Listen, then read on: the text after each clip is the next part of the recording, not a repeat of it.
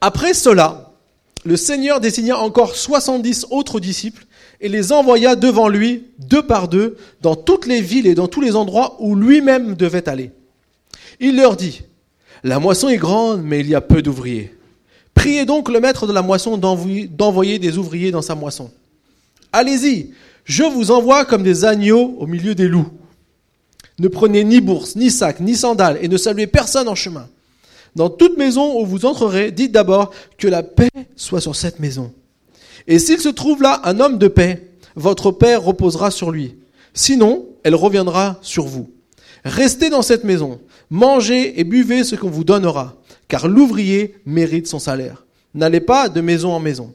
Dans toute ville où vous entrerez et on vous accueillera, mangez ce qu'on vous offrira. Guérissez les malades qui s'y trouveront et dites-leur, le royaume de Dieu s'est approché de vous. Mais dans toute ville où vous entrerez et où on ne vous accueillera pas, allez dans les rues et dites, nous secouons contre vous-même la poussière de votre ville qui s'est attachée à nos pieds. Sachez cependant que le royaume de Dieu s'est approché de vous. Je vous dis que ce jour-là, Sodome sera traité moins sévèrement que cette ville-là. On va s'arrêter là pour euh, aujourd'hui. Alors, dans ce passage, il y a trois caractéristiques que j'aimerais relever de ce, que, de ce que Dieu attache à ceux qu'il envoie pour aller accomplir son œuvre. Avant d'entrer dans la première caractéristique, j'aimerais juste m'arrêter s'il y a tout au début. Et vous savez, souvent, parfois, dans la Bible, nous, on a des séparations avec des versets, des chapitres, mais à l'origine, il n'y avait, avait pas tout ça. Ça, ça a été pour se retrouver, entre guillemets. À l'origine, il n'y avait pas tout ça, c'était une continuité. Donc, quand on lit, après cela, il est toujours intéressant d'aller voir qu'est-ce qui est dit après cela. Donc, vous pouvez, vous pouvez feuilleter votre page à l'envers et vous allez tomber sur Luc 9, verset 57. Et vous allez voir ce qui était juste avant lorsque Jésus dit après cela. Il nous a dit, Luc 9, 57. Pendant qu'il était en chemin, un homme lui dit, Seigneur, je te suivrai partout où tu iras. Jésus lui répondit, Les renards ont des tanières et les oiseaux du ciel ont des nids. Mais le Fils de l'homme n'a pas un endroit où il puisse reposer sa tête. Il dit à un autre, Suis-moi. Il répondit, Seigneur, permets-moi d'abord d'enterrer mon Père. Jésus lui dit, Laisse les morts enterrer leurs morts, et toi, va annoncer le royaume de Dieu.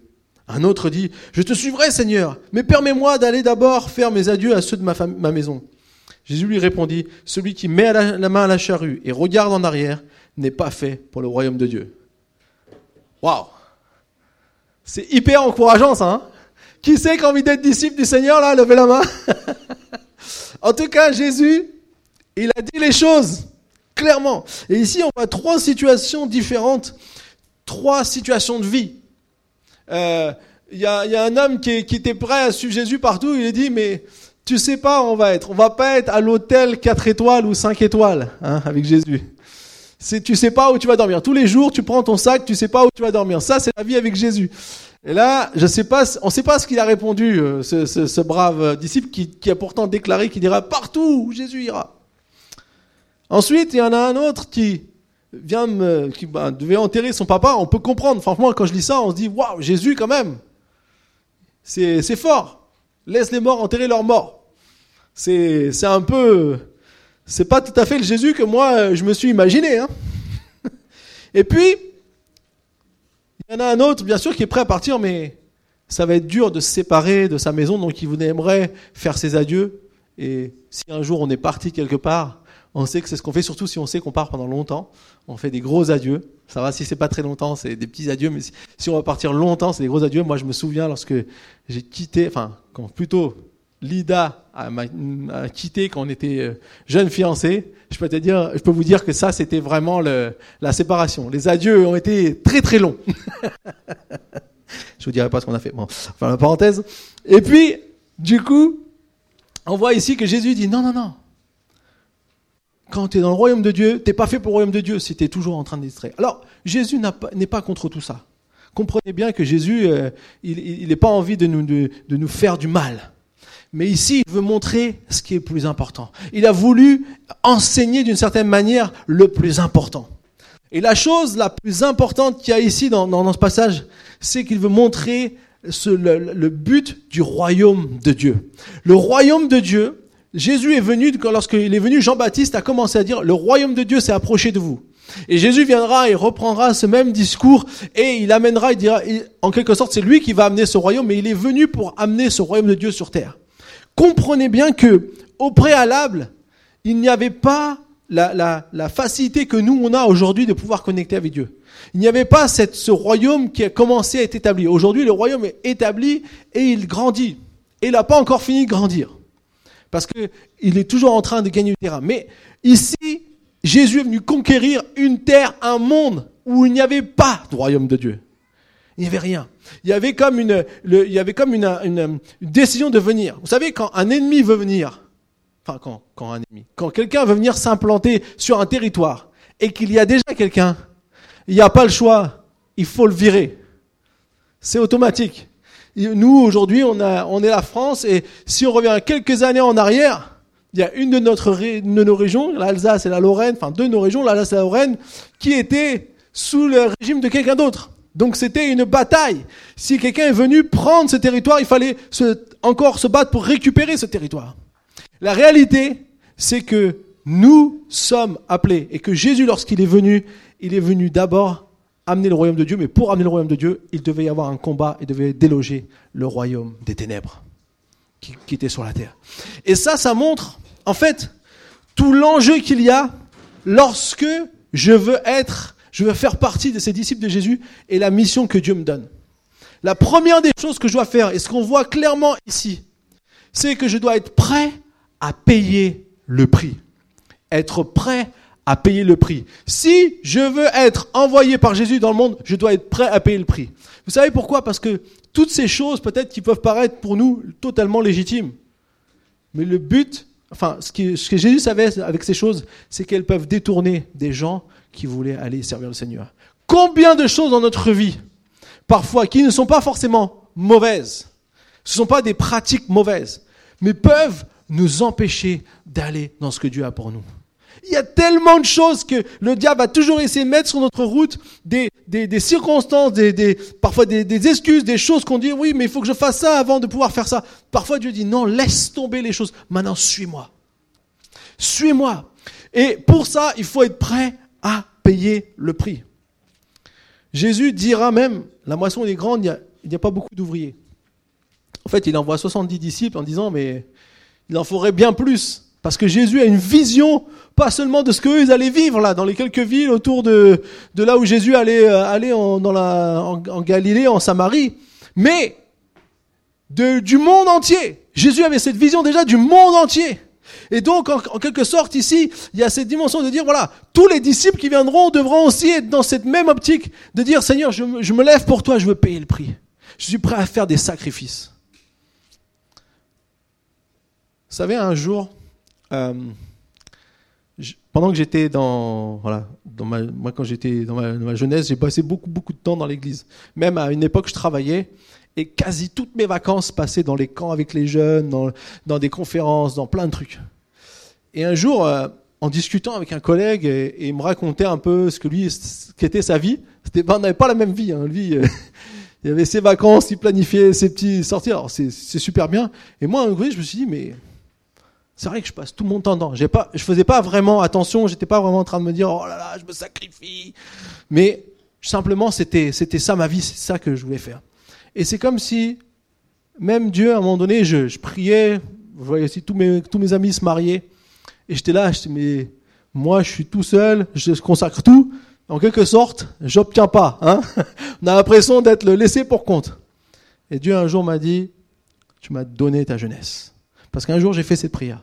Seigneur, je veux te servir, utilise-moi comme tu veux. Une petite prière, c'est une toute petite prière que j'ai fait, je me rappellerai toujours cette prière, j'étais, voilà, je commençais vraiment à m'engager avec le Seigneur j'avais fait cette prière et je crois que Dieu a bien retenu cette prière. Faites attention aux petites prières, parfois elles peuvent être parfois aussi fortes que des gros palabres.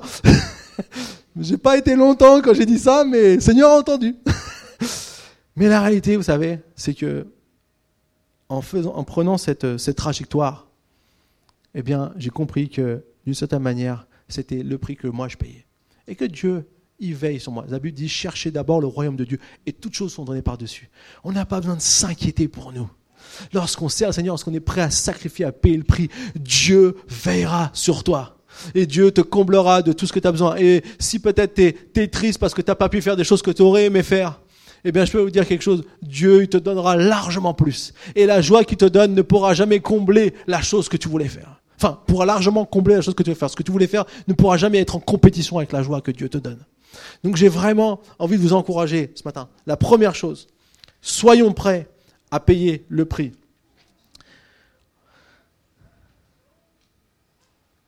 Le combat pour amener le royaume des cieux sur terre est toujours un combat engagé.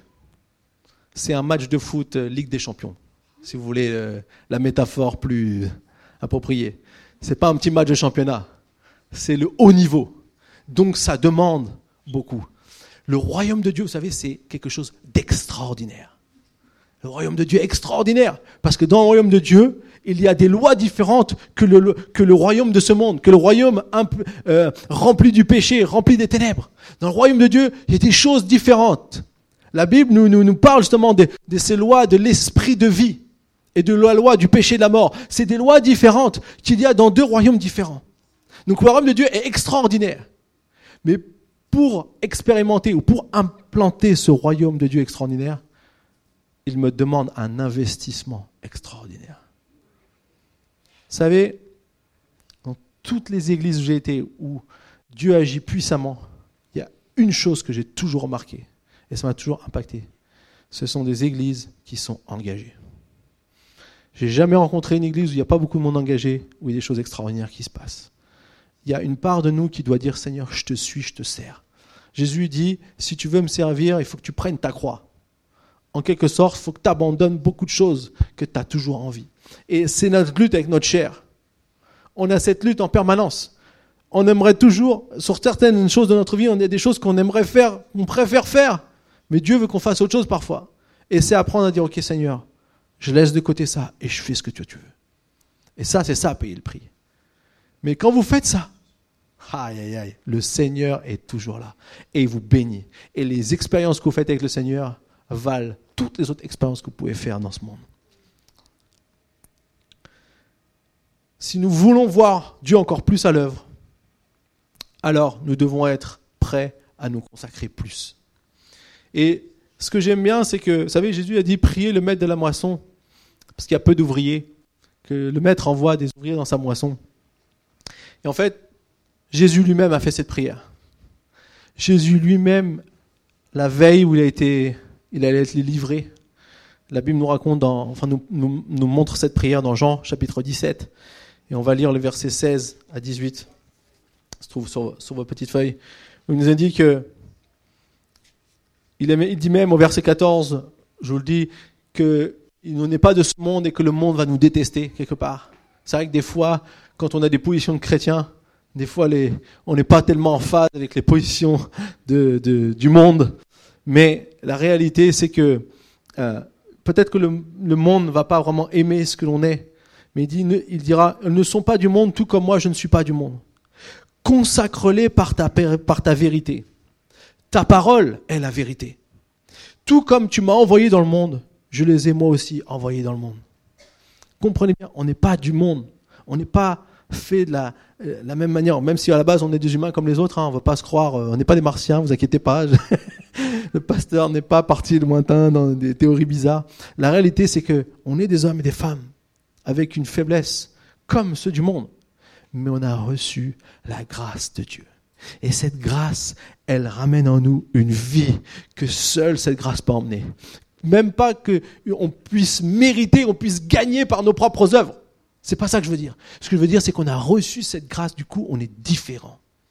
On n'a pas la même vie en nous. Parce qu'il y a le Saint-Esprit qui est là. Quelqu'un qui n'a pas le Saint-Esprit, quelqu'un qui a le Saint-Esprit, c'est totalement différent. Et donc, du coup, ici, on voit que Jésus ne sont pas du monde, mais il nous envoie dans le monde. Et ce qu'il veut, c'est des personnes prêtes à payer le prix. On écoutait un message avec, euh, avec Lida, un, truc sur Instagram, un extrait de message. Et euh, c'est une femme qui s'appelle Christine Kane. Je ne sais pas si vous connaissez Christine Kane. Elle, travaille aussi avec l'église Hillsong et puis elle fait beaucoup de choses. Elle fait beaucoup de choses pour les, les trafics euh, d'êtres humains. Et donc, elle a beaucoup d'heures parce qu'elle elle a été aussi vécu des choses terribles dans sa dans son dans son enfance, sa jeunesse.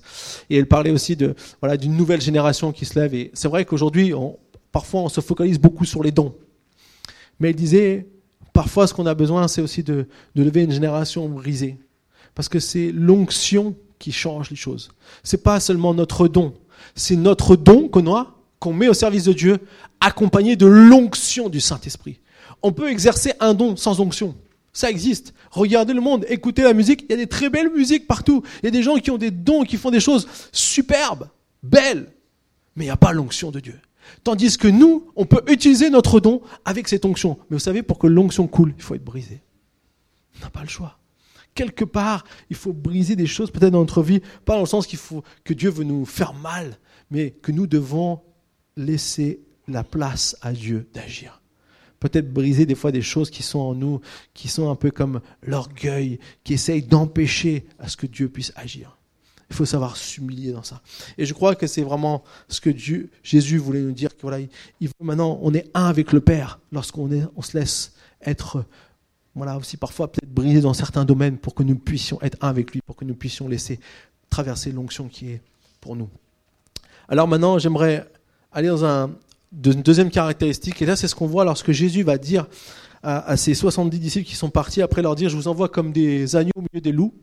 Super, Jésus, merci.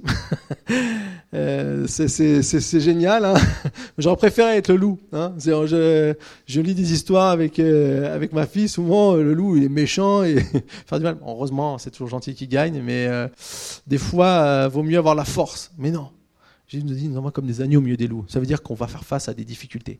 Mais la bonne nouvelle, c'est qu'il va leur dire un peu plus loin, quand vous entrerez dans une maison où vous serez accueillis, il dit, euh, déclarez qu'il y ait la paix sur cette maison, et puis il dira, guérissez les malades.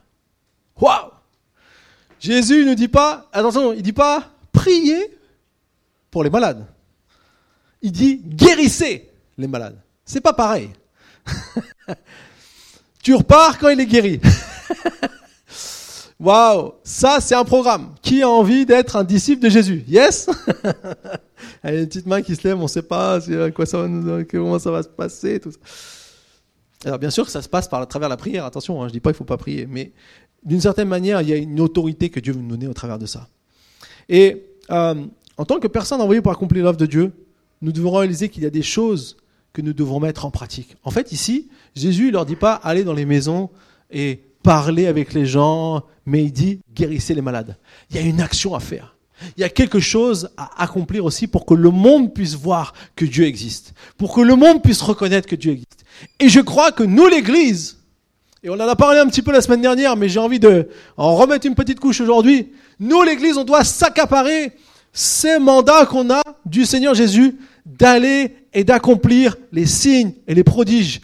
Parce que ceux qui ont cru, voici les signes qui vont les accompagner. C'est ce qu'on a lu ce matin. Et donc du coup, on voit que ces signes ne sont pas quelque chose, c'est pas une option pour les top chrétiens, le super, l'élite des chrétiens, ceux qui ont des bac plus 8 en spiritualité. Non!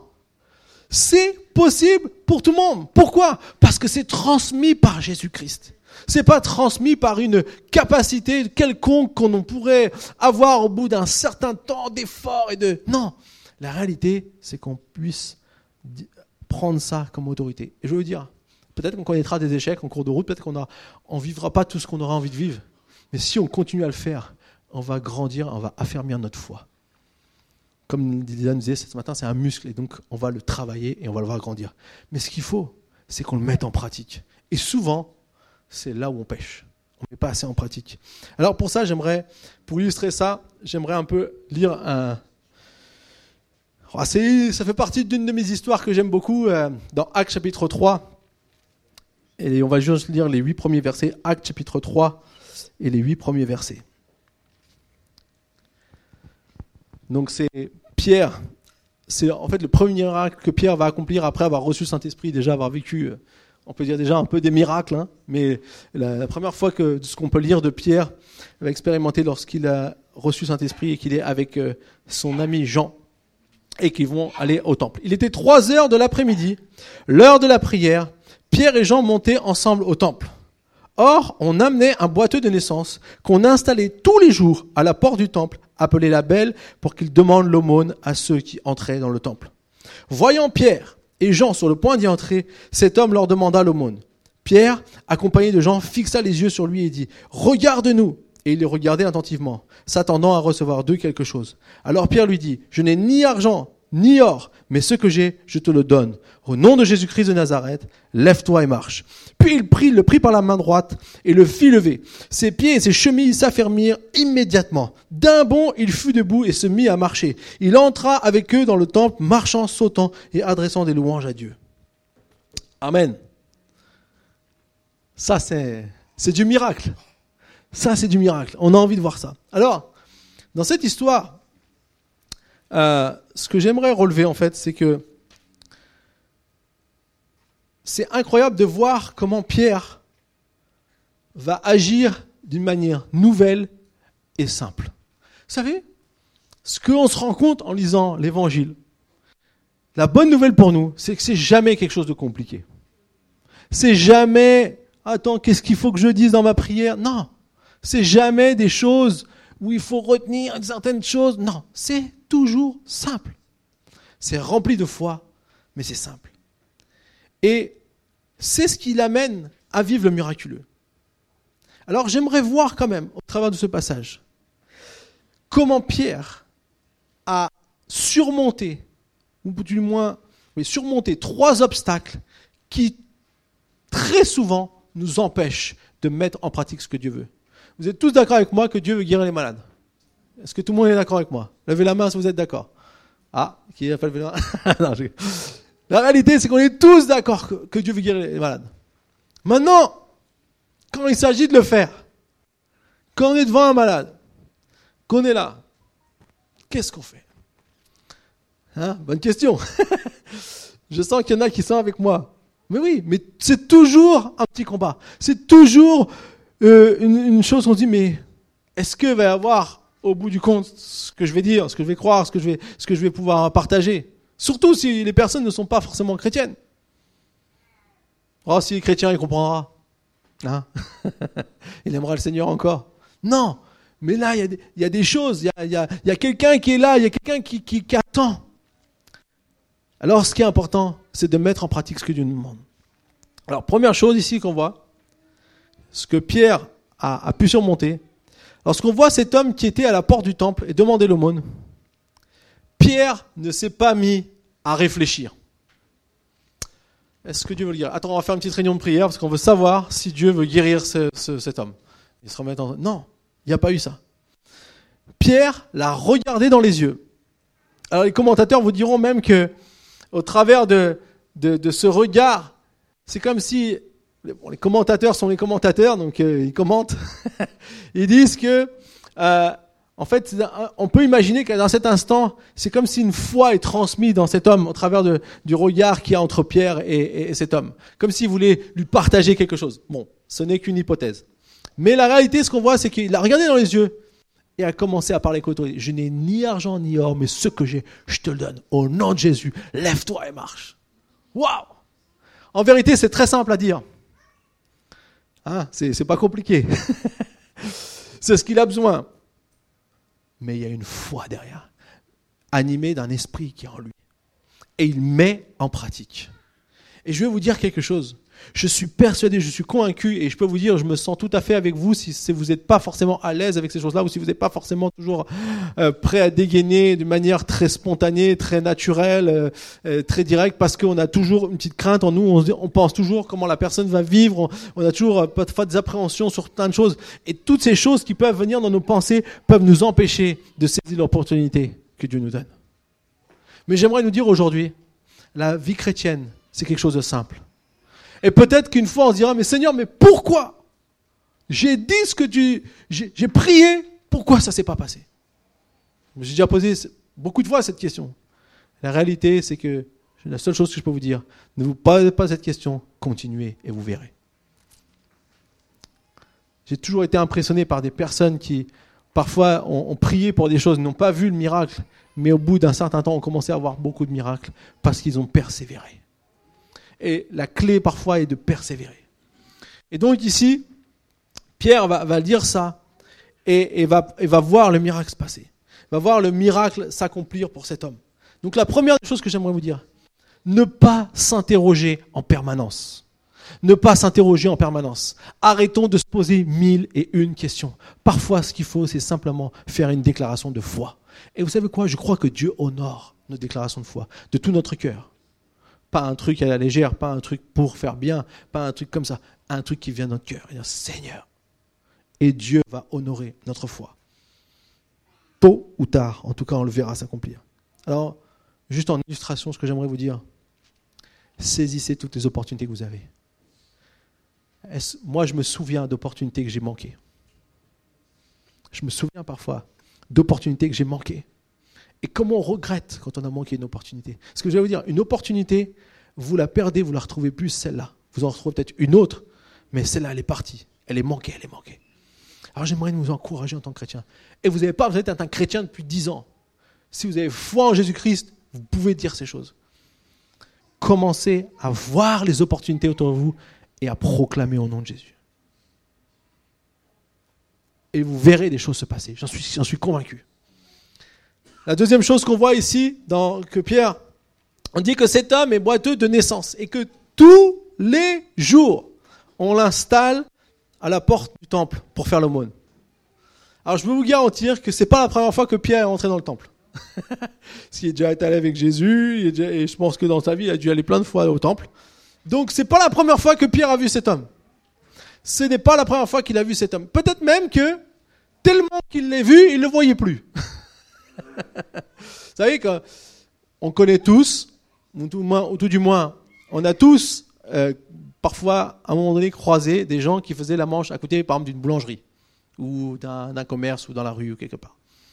Et si c'est notre chemin habituel, à force, bah ils sont là quoi. C'est comme à Roger de Lille, il y a des gens qui sont au feu rouge là-bas, au carrefour Roger de Lille. Et là, cette semaine, je, les ai vus souvent. et c'est vrai que au bout d'un moment, on peut juste euh, voilà, être à côté et puis voilà, de voir les choses. Et Pierre, peut-être qu'il connaissait cet homme. Il connaissait, c'était le, le gars qui faisait la manche à l'entrée du temple. Et il espérait un peu quelques bons cœurs pour pouvoir aller s'acheter à manger. Et, et, donc, du coup, on voit ici euh, cette situation. Et pourtant, Pierre, cette fois-ci, il ne va pas passer devant comme d'habitude.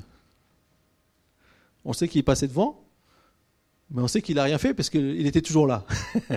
S'il avait fait quelque chose, il ne sera plus là. Mais la réalité, c'est qu'il était toujours là. Donc, Pierre va voir cet homme de manière différente. Parce que ce qui est hyper important lorsque je mets en pratique les choses de Dieu, c'est de ne pas s'habituer à l'inacceptable. Le problème, c'est qu'on s'habitue parfois à l'inacceptable. Pour Dieu, c'est inacceptable que cet homme soit dans cette situation. C'est pas sa volonté. C'est pas son désir qu'il soit batteux de naissance et qu'il soit là depuis 40 ans. 40 ans. Alors peut-être quand il était petit, il n'était pas là, on va me dire. Mais depuis qu'il est peut-être adulte, ça doit faire au moins une bonne vingtaine d'années, voire plus, qu'il est là peut-être. Et qui, en tout cas, tous les jours, on voit le côté répétitif, tous les jours qu'il est là. En fait, on a besoin parfois de retrouver une certaine indignation face à des choses qui sont injustes. En tant que chrétiens, nous devons faire attention de ne pas s'habituer à l'inacceptable. Parce que c'est ça qui va nous empêcher d'agir. C'est ça qui va nous empêcher de mettre en pratique. C'est ça qui va nous empêcher de, faire quelque chose. Moi, je me souviens toujours, justement, il y avait un, SDF qui était à côté de, la boulangerie à, à Choisy. Et maintenant, il n'y est plus. Gloire à Dieu. Sa situation un peu, s'est un peu améliorée. Mais un jour, je dis, mais Seigneur, mais qu'est-ce que je peux faire pour lui? Je dis, je peux lui donner une pièce. Je lui donnais toujours une pièce. Mais j'aimerais faire plus. Qu'est-ce que je peux faire pour lui? Et Dieu m'a dit deux mots. Intéresse-toi à lui. Ah oui, c'est vrai. Ça, je peux faire aussi. Donc, j'ai voulu, j'ai voulu euh, bah, j'ai parlé, je dis voilà, j'aimerais bien voir où tu habites. T'habites où? Il me dit à Corbeil-Essonne. Oula, il, il venait de Corbeil-Essonne jusqu'ici, sans un camp là-bas et tout. En fait, c'est son spot et il venait tôt, hein, donc il se levait tôt. Et je me dis waouh, moi j'ai vas-y, je t'emmène. Et je me rappelle, c'est il y a quelques années, ça va être en 2012, je crois, je sais plus. Et je me rappelle le jour où j'ai voulu y aller, tempête de neige. On est parti. Et là, en fait, on a, on a commencé par rigoler parce qu'en fait, les gens étaient bloqués sur l'autoroute, donc on aidait surtout. Et euh, des fois, quand on voyait des, des petites dames sortir de leur voiture et bloquées, alors on disait mettez un coup de deuxième, vous allez voir, on vous donne un petit coup, ça repart tout seul. Et donc on aidait les gens à repartir. Donc on a commencé à se marrer tous les deux et tout. Moi, je connaissais pas la première fois que je l'avais avec moi. Et j'allais dans son camp. Et puis en fait, à un moment donné, j'ai compris que j'y arriverais jamais à Corbeil-Essonne. Il y avait trop de neige, euh, pas loin d'Evry. Euh, je suis sorti et la- littéralement la sortie pour de l'autoroute pour aller dans le centre d'Evry, la chicane, j'ai mis une heure et demie. Tellement on s'était bloqué de partout. Donc là, j'ai garé ma voiture à, Évry, à côté de la gare d'Evry, j'ai repris le RER, je suis rentré chez moi, je fais là, je vais, je vais finir dans ma voiture toute la nuit. Et en plus, le lendemain à la télé, à BFM TV, j'ai vu que ceux qui étaient sur l'autoroute où j'étais, ils ont dormi dans la voiture. Donc j'ai fait Alléluia, merci Seigneur. Donc j'ai réclé- réitéré le, le voyage à, à Corbeil-Essonnes et j'ai vu, et je m'en rappellerai toujours. Il vivait dans une petite caravane, il faisait froid, un froid de, de vraiment très très froid. Donc, du coup, avec l'église, on lui avait acheté un, un petit poêle à, à pétrole. Alors, par contre, euh, il y avait quelques petites odeurs dans la, caravane, mais au moins ils avaient chaud. Et du coup, je me rappelle, j'ai dit bon bah, je vais faire quelque chose pour Noël. C'était juste avant Noël. Je dis, je vais, euh, je vais lui acheter euh, tout ce qu'ils font pour qu'il puisse fêter Noël avec sa famille. Donc il y avait ses parents. Et après, ce que j'ai compris, c'est que la, sa, enfin, c'était pas sa maman, c'était sa belle-mère. Qui, non, c'est, oui, c'est, enfin, c'était une mère par adoption qui était chrétienne, qui est dans les églises évangéliques en Roumanie. Et donc, du coup, euh, voilà, on a, gardé le contact. Et jusqu'à aujourd'hui, on est en contact. Et d'ailleurs, je l'ai aidé à faire des papiers euh, il y a 2-3 mois. il était venu, il est revenu et on est en contact. Et je sais que des fois, il, revient et euh, il, a travaillé un peu et tout ça. Et voilà comment Dieu a permis aussi des choses. Parfois, il suffit pas de faire grand-chose. Peut-être de s'intéresser, peut-être de, de selon ce que Dieu nous demande. Et lorsque je mets en pratique, je vais voir les choses se passer. Ne pas s'habituer à l'inacceptable. Ensuite, lorsque, la, dernière chose que j'aimerais dire par rapport à, être, dé- être en pratique ce que Dieu me demande, c'est euh, ce qu'on voit dans Acte 4, 22, où je vous ai dit, il est écrit qu'il avait 40 ans, cet homme. Donc en fait, ça fait 40 ans, enfin ça fait 40 ans qu'il est malade, parce était boiteux de naissance, et ça fait longtemps qu'il est là. Et peut-être que pour Pierre, ça peut être intimidant de se dire, waouh, ce gars-là, ça fait toute sa vie qu'il est comme ça, et moi je vais prier et il va se, lever. Ça peut être intimidant.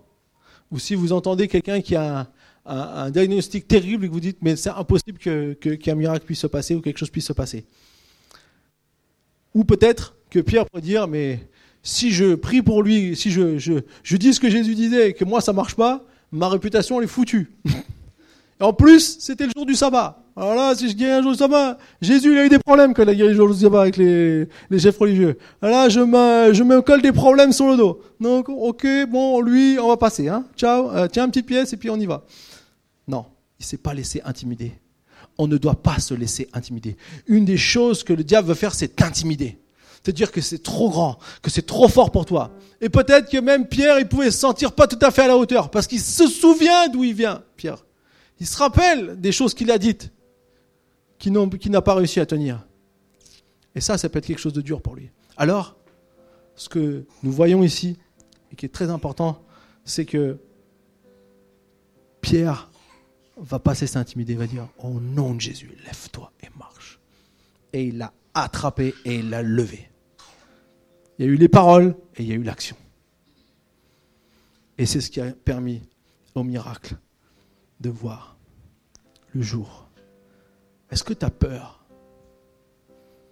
de parfois faire ce que Dieu te demande ou d'être un chrétien qui met en pratique ce que Dieu dit qu'il est capable de faire?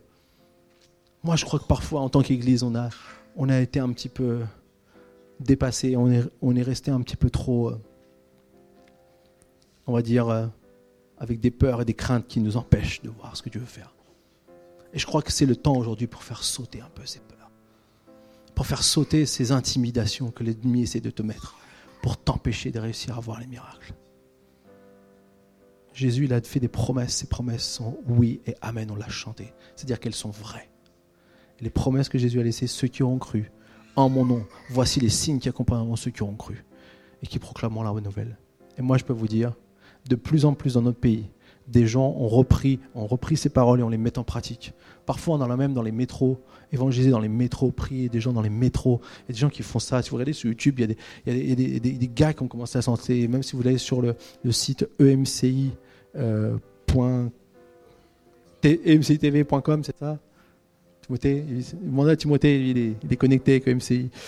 Et, euh, et franchement, il y, y y a des gens qui font des choses, qui accomplissent des miracles.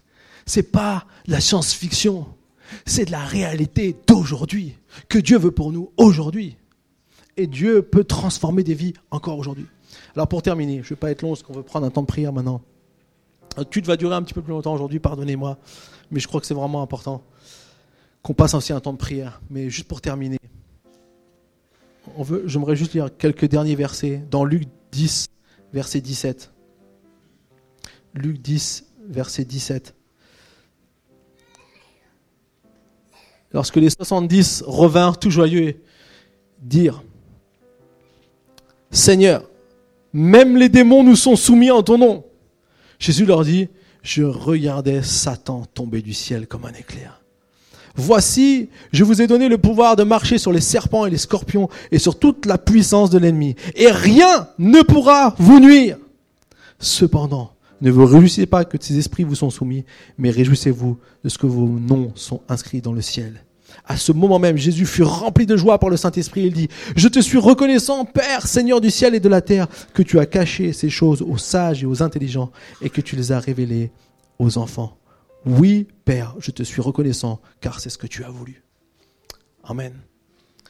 En fait, ici, les 70 sont revenus. Et ils n'ont pas seulement guéri les malades, mais ils ont chassé les démons. Ils ont vu des gens être délivrés de toutes sortes de liens qui essaient de les, tenir liés, que ce soit euh, physiquement, que ce soit en eux, que ce soit dans leur, dans leur, dans leur cœur, dans leur corps. Toutes ces choses-là, ils ont vu ces démons être partis. C'est en nom de Jésus, les démons nous sont soumis. Ils ont reconnu la puissance surnaturelle, supérieure qu'il y a en Jésus-Christ. Ils ont été témoins de ce que Dieu est capable de faire à travers eux ou à travers moi, et ce que Dieu est capable de faire aussi à travers moi. Ils ont été témoins concrètement. C'est une caractéristique qui est hyper importante. En tant qu'envoyé de Dieu, c'est qu'il ne nous envoie pas sans armes, sans rien. Il nous envoie avec des choses qu'on peut expérimenter. Est-ce que tu as envie d'être témoin de ces choses? Est-ce que tu as envie ce matin de vivre des miracles avec des personnes que tu connais qui ont besoin de ce miracle? Est-ce qu'aujourd'hui, ta foi te pousse à dire, oui, je vais me mettre en marche, oui, je vais faire ce que Dieu me demande de faire, oui, je vais peut-être euh, oser paraître ridicule, oui, je vais peut-être me dire que peut-être ça sera pas bien reçu, oui, je vais peut-être avoir des, des, des gens qui vont parler sur moi, peu importe, est-ce que tu veux voir le miracle? Est-ce que tu veux voir la, la, puissance de Dieu se manifester? Parce qu'il a dit, Jésus était terriblement joyeux de voir que tous les sages et intelligents, ceux qui auraient dû être en connexion avec la volonté de Dieu, passaient à côté. Les chefs religieux ont, en train de passer à côté, mais il a révélé ça aux enfants. Il y a une dimension ici que Jésus veut nous donner, c'est que, en tant qu'enfant de Dieu, si je crois à ce que mon Père dit, mon Père céleste, et que je mets en marche, en pratique, je vais le voir s'accomplir. Et il n'y a pas besoin, comme je disais, d'avoir fait des hautes études. La seule chose qui a besoin, c'est que moi, je suis prêt à payer le prix et je suis déterminé à mettre en pratique. C'est ça qu'on a besoin. Et lorsqu'on fait ça, dans les 70, peut-être qu'il y en a qui auraient dû faire partie, mais qui ne sont pas partis parce qu'ils ont préféré retourner à des choses qu'ils avaient plus importantes, qu'ils pensaient plus importantes. Mais parfois, lorsque je fais un sacrifice, Dieu va m'utiliser pour sa gloire. Si je me dédie à lui, Dieu va m'utiliser pour sa gloire. Alors Jésus disait, je voyais Satan tomber du ciel comme un éclair. Vous savez que ça, c'est une parole qui a été prophétisée par Ésaïe. Dans Ésaïe 14, verset 12. Comment es-tu tombé du ciel, astre brillant, fils de l'aurore? Te voilà abattu par terre, toi qui terrassais les nations. Jésus a vu ce que Ésaïe a prophétisé. Et vous savez ce qu'il a vu? Pas seulement Satan tomber du ciel. Satan et toute sa puissance, tout son royaume de ténèbres qui était sur le monde. En fait, en envoyant ces 70, c'était une précursion de tous les disciples qui allaient être envoyés depuis que Jésus est parti. Et tu fais partie de ces disciples. Tu fais partie de ceux qui aujourd'hui sont envoyés pour que ce, même vision que Jésus a eue quand il voyait Satan tomber du ciel, c'est ce royaume des ténèbres qui est en train de tomber. C'est ce, ce pouvoir qui est en train de régresser. Et nous, la seule chose qui nous reste à faire, c'est continuer à gagner du terrain. Continuer à gagner. Vous savez, quand vous voyez vos amis, quand vous voyez vos collègues de travail, quand vous voyez ceux qui sont autour de vous venir et être complètement euh, pris par toutes sortes de liens, par toutes sortes de choses. Quand vous voyez des gens qui sont dans l'alcool, des gens qui sont dans la drogue, vous savez, quand vous voyez toutes sortes de personnes qui sont dans toutes sortes d'addictions, toutes sortes de choses qui sont là, quand vous les voyez dans cette situation, c'est comme si vous voyez le, royaume des ténèbres qui a un, un emprise sur eux. J'aimerais vous dire, commencez à voir ce que vous pouvez faire grâce au royaume des cieux qui peut venir, qui peut entrer en eux. Commencez à voir ce que Dieu est capable de faire avec eux. Commencez à témoigner. Commencez à briller. Commencez à, mettre en pratique ce que Dieu vous demande. Et vous allez voir que vous allez voir des miracles se passer. Des choses incroyables se réaliser.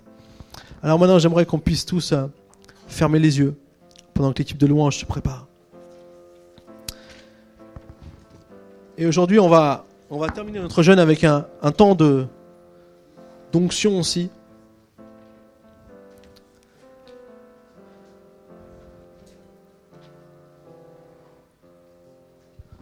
Un temps de, de prière. Et juste en conclusion, peut-être encore deux minutes, j'aimerais revenir sur Pierre un instant. Pierre, on se rappelle de lui. Hein. C'est celui qui a vécu un énorme échec lorsque Jésus était à la croix. Parce qu'il avait dit qu'il irait avec Jésus, qu'il mourrait avec lui, qu'il mourrait pour lui. Et puis, il n'a pas tenu. Comme les autres, il s'est enfui, il a renié Jésus. Et donc, lorsqu'il est. Jésus était ressuscité, qu'il est retourné voir Pierre, Pierre était distant, Pierre était mal, Pierre était. Il se sentait indigne. Mais Jésus l'a restauré. Et plus que cela, ça va être le premier prédicateur de l'ère de l'Église. Et c'est, vous voyez, tous les miracles qu'il va accomplir. Même dans un autre passage, on dit que euh, il, il, a son ombre guérissait les malades. Il y, a, quelque chose de surnaturel qui était aussi en lui. Ce que j'aimerais nous rappeler ce matin, c'est que c'est pas parce que c'était un, un warrior, Pierre. Pierre, c'était, si on pouvait le, si on pouvait lui donner un petit terme, on pouvait dire c'est un bon gaffeur. ah, les gaffes, il connaît. les paroles, euh, pas au bon endroit, au bon moment, il connaît. Mais d'un autre côté, il pouvait dire des bonnes choses. Et ça, c'est nous. On peut tous se retrouver en Pierre. On peut tous se retrouver, nous, avec euh, nos, nos exploits et nos échecs. Et ce matin, j'aimerais commencer par prier parce que je sentais, Saint-Esprit m'a vraiment demandé de prier pour ça ce matin. Tous ceux qui sentaient que quelque part, il y a quelque chose qui vous rend indigne. Vous dites, j'aimerais bien, j'entends ton message, pasteur, mais j'aimerais bien faire tout ça, mais j'ai l'impression que c'est pas pour moi. Moi, je suis pas assez dans. Je suis pas assez pris par Dieu. Je suis pas assez. Arrêtez de croire que c'est à vous de faire. Acceptez de recevoir ce que Dieu veut faire. Arrêtez de vous mettre vos propres limites et ouvrez-vous à ce que Dieu veut faire au travers de vous. Et donc, pour commencer ce matin, pendant qu'on ferme les yeux, j'aimerais simplement dire, est-ce qu'il y a des personnes qui, quelque part au fond de, pour X raisons, pour euh, peut-être des limites, peut-être des choses qu'on s'est mis nous-mêmes et qu'au bout, des, au bout du temps, on croit, tellement on se les dit, on les croit.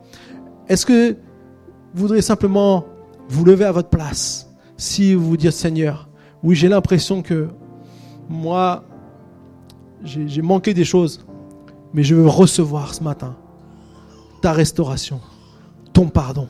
Je veux recevoir ce matin ton amour qui me libère, de toutes les limites que j'ai pu mettre, de toutes les choses que j'ai pu mettre qui peuvent m'empêcher d'aller dans le monde, qui peuvent m'empêcher d'être vraiment ce chrétien que tu veux que je sois.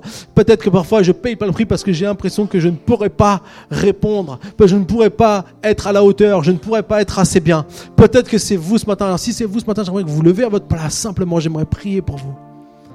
Avant de commencer tout un, temps de prière, si vous levez à votre place, je vois. Est-ce qu'il y a encore quelqu'un? Levez-vous à votre place, n'ayez pas honte. Il n'y a pas de problème. Le Seigneur, son amour est là pour restaurer. Son amour est là pour guérir. Son amour est là pour transformer. Son amour est là pour changer. Son amour est là pour donner vie à des choses qui n'ont pas encore pris place en nous, mais qu'il veut faire à l'intérieur de nous. Son amour est là ce matin. Est-ce qu'il y a encore quelqu'un ce matin? Santa Alléluia, Seigneur.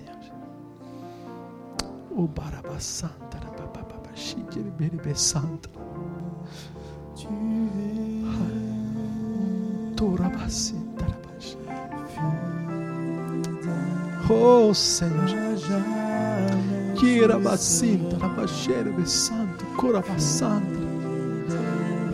Reçois l'amour de Dieu maintenant. Est-ce que tu sens le Saint-Esprit t'envelopper d'amour maintenant? Est-ce que tu sens Dieu qui dit, t'es mon enfant? Jamais je t'abandonnerai. Jamais je te laisserai tomber. Alléluia. Recevez maintenant la guérison du cœur. Ce matin, Jésus guérit des cœurs.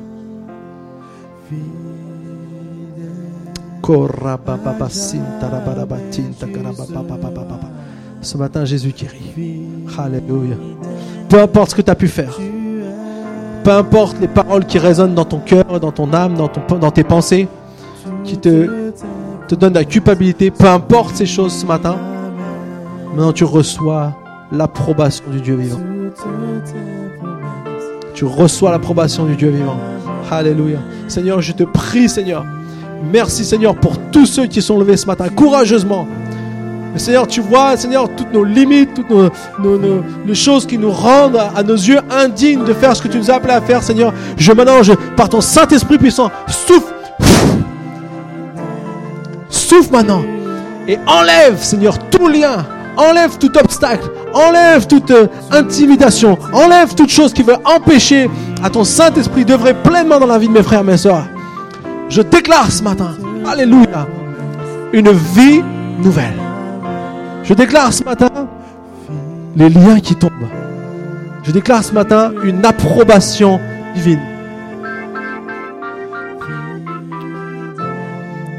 Le Seigneur veut te dire ce matin, tu es mon fils, ma fille bien-aimée, en qui j'ai mis toute mon affection.